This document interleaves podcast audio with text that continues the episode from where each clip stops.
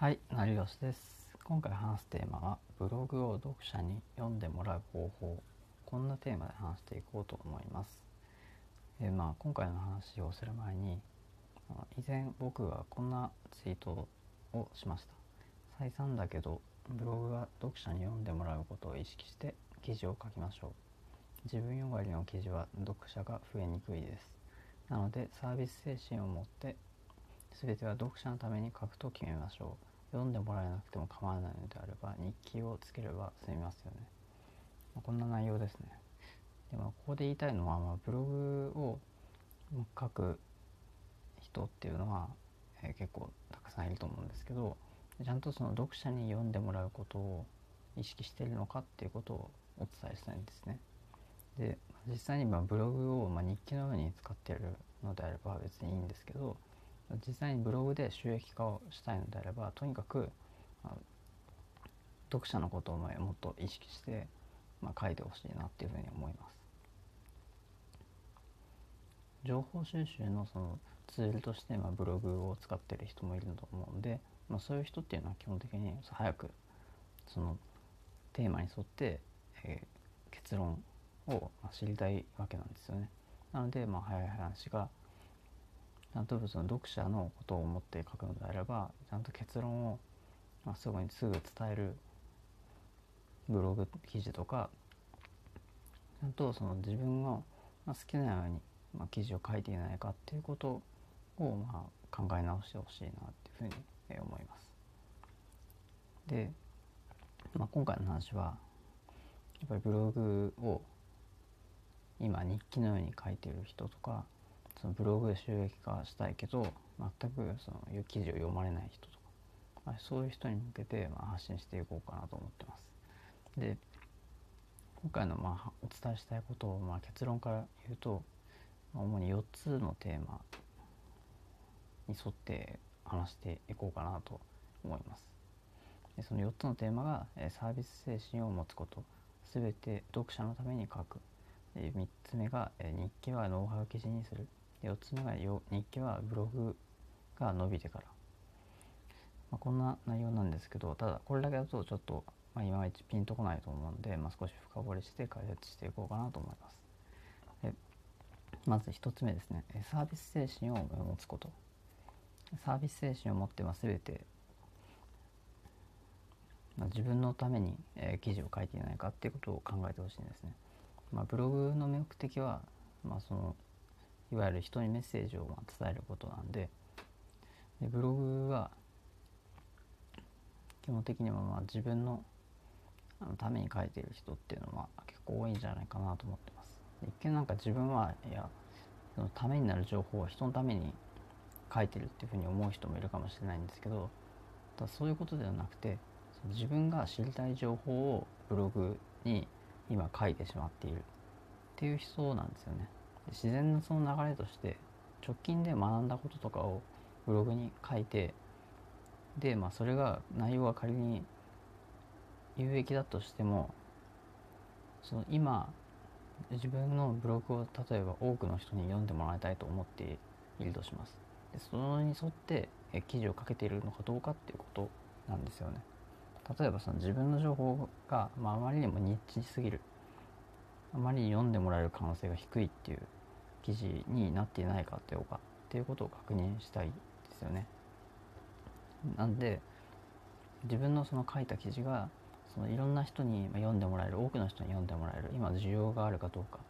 この辺りをまあ確認しつつ今自分の記事が読まれてるのかどうか読まれていない原因はそこにあるのかどうかっていうことをまあちょっと意識してほしいなと思います。多分それを改善できればある程度はそのいわゆる、え読者が増える、まあ、アクセスが増えるんじゃないかなと思います。で2つ目で全て読者のために書く。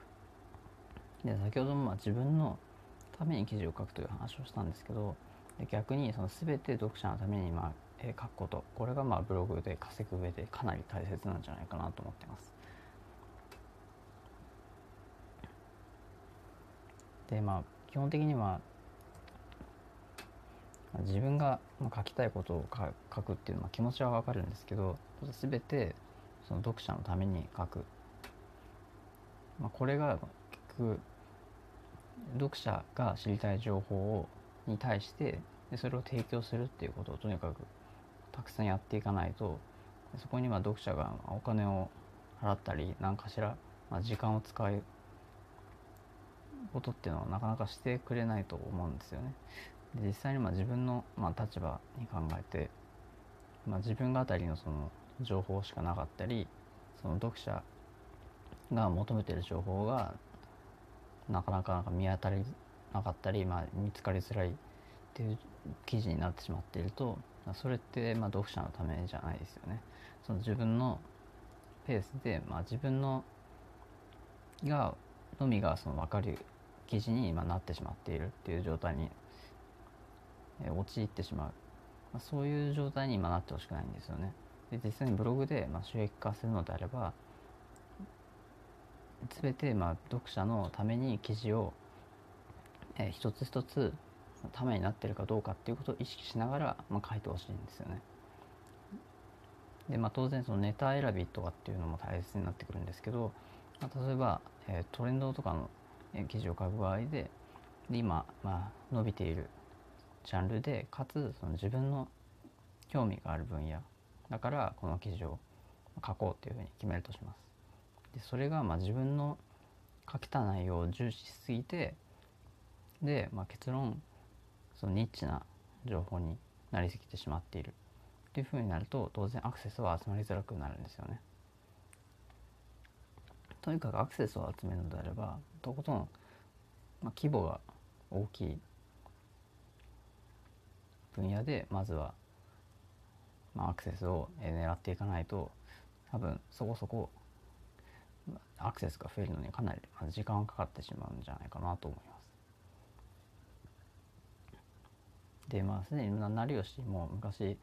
え、ブログの運営を、えー、いろんなブログをやっていたんですけどそこでまあ書いた記事っていうのは自分のためじゃなくてその、まあ、ブログの全体を見て、どういう記事が足りないかとかあった方がいいのかっていうことを考えたんですね。でそのブログを一つのコンテンツとして考えた時にいろんな記事をあった方が、まあ、読者がその記事以上にそのブログ全体をまあお気に入りにまあしてくれる可能性が高いですよね。で実際に今成吉も過去に運営してしていたそのブログが、ま、やっぱり自分のためじゃなくてほとんどもうほぼ全てのまあ記事がまあ自分のためじゃなくてその読者のためになるように情報をまとめたりしてブログの運営をしていたんですね。で結果的にまあ収益化もできたりそのアクセスもたくさん増えてきたんです。だからまあ実際にそういった自分語りのその日記のような記事はできるだけ書いてほしくないなと思います。で3つ目日記はノウハウ記事にする。でもし、えー、自分の書きたいように記事を書きたいのであれば日記を書けばいいんじゃないかなと思ってます。でそれをまたブログと収益化とは別で、まあ、自分の、まあ、普段の日常の気づいたこととか学んだことっていうのをまあ書けばいいんですけどただまあそれを書くだけでは日記になってしまうんですよね。でそこからじゃあ稼ぎたいその普段の活動をなんとか稼ぐ記事につなげたいっていう人はいると思います。で、まあ、そういう人は、まあ、日記をそのノウハウ記事にすればいいんじゃないかなと思います。ノウハウ記事っていうのはその自分の経験とか感じたこととか感想をただ書くだけでは感想文になってしまうんですね。でなのでそのから、まあ、学べたこととかそういった経験をすることによってどういう知識を得られるのかというノウハウ記事にするんですね。そのノウハウをえー、まあ、いわゆるそのセールスライティングとかを結構学んでる人は分かると思うんですけど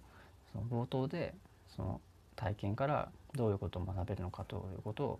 まとめたりとかその体験でどういうところをま注意すればいいのかとか気をつけるべきことは何かっていうことを、えー、注意して、えー、書くっていうのが、まあ、ノウハウ記事に当たるのかなと思います。ただあったことをまあ書く、流れるようにまあ書くだけだと日記になってしまうんで、まあ、そういった読者が読んで有益になるっていうことをまあ意識して、え書くここはまあ日記とノウハウ記事の違いなんじゃないかなと思います。4つ目で日記はブログが伸びてからで先ほどブログではなくて日記を書こうっていうのは話をしたんですけどただその日記を書くのはブログが伸びてからつまりその読者が有益だと感じる記事っていうのを量産してから日記を書くべきなんじゃないかなと思ってます。でここでま日記のじゃあなんでその書く必要があるのかっていうことなんですけど日記はその他のブログと差別化をするために書くんですね。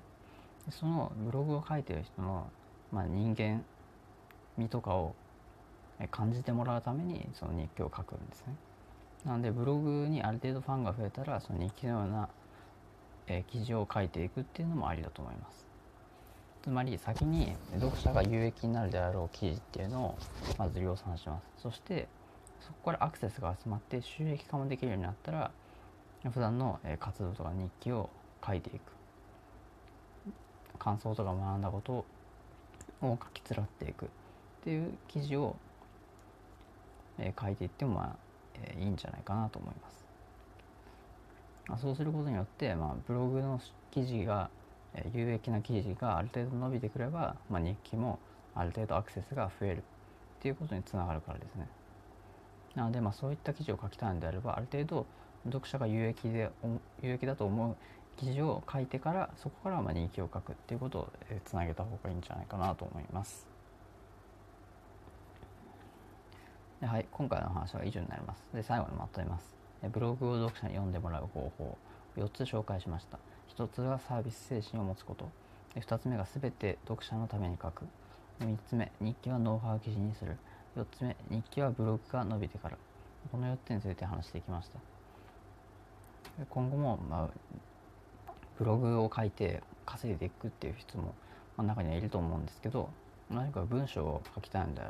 書いてその、まあ、稼いでいきたいんであれば、まあ、セールスライティングとか、まあ、ウェブライティングのスキルっていうのを、ね、伸ばしていってください。そして、まあ、SNS も同時に伸ばして、まあ、人間性っていうのもアピールできると、まあ、いいんじゃないかなと思います。で今回の話は以上になります、えー、最後に宣伝ですが、まあ、成吉は現在あの本を出版してます。ブログのえー、稼ぎ方。2021年から、えー、稼げるブログの稼ぎ方始め方について、まあえー、本を書いたんで、まあ、そちらもぜひ読んでいただければ幸いです。で今回の話は以上になります。最後までご視聴いただきありがとうございました。ではまた。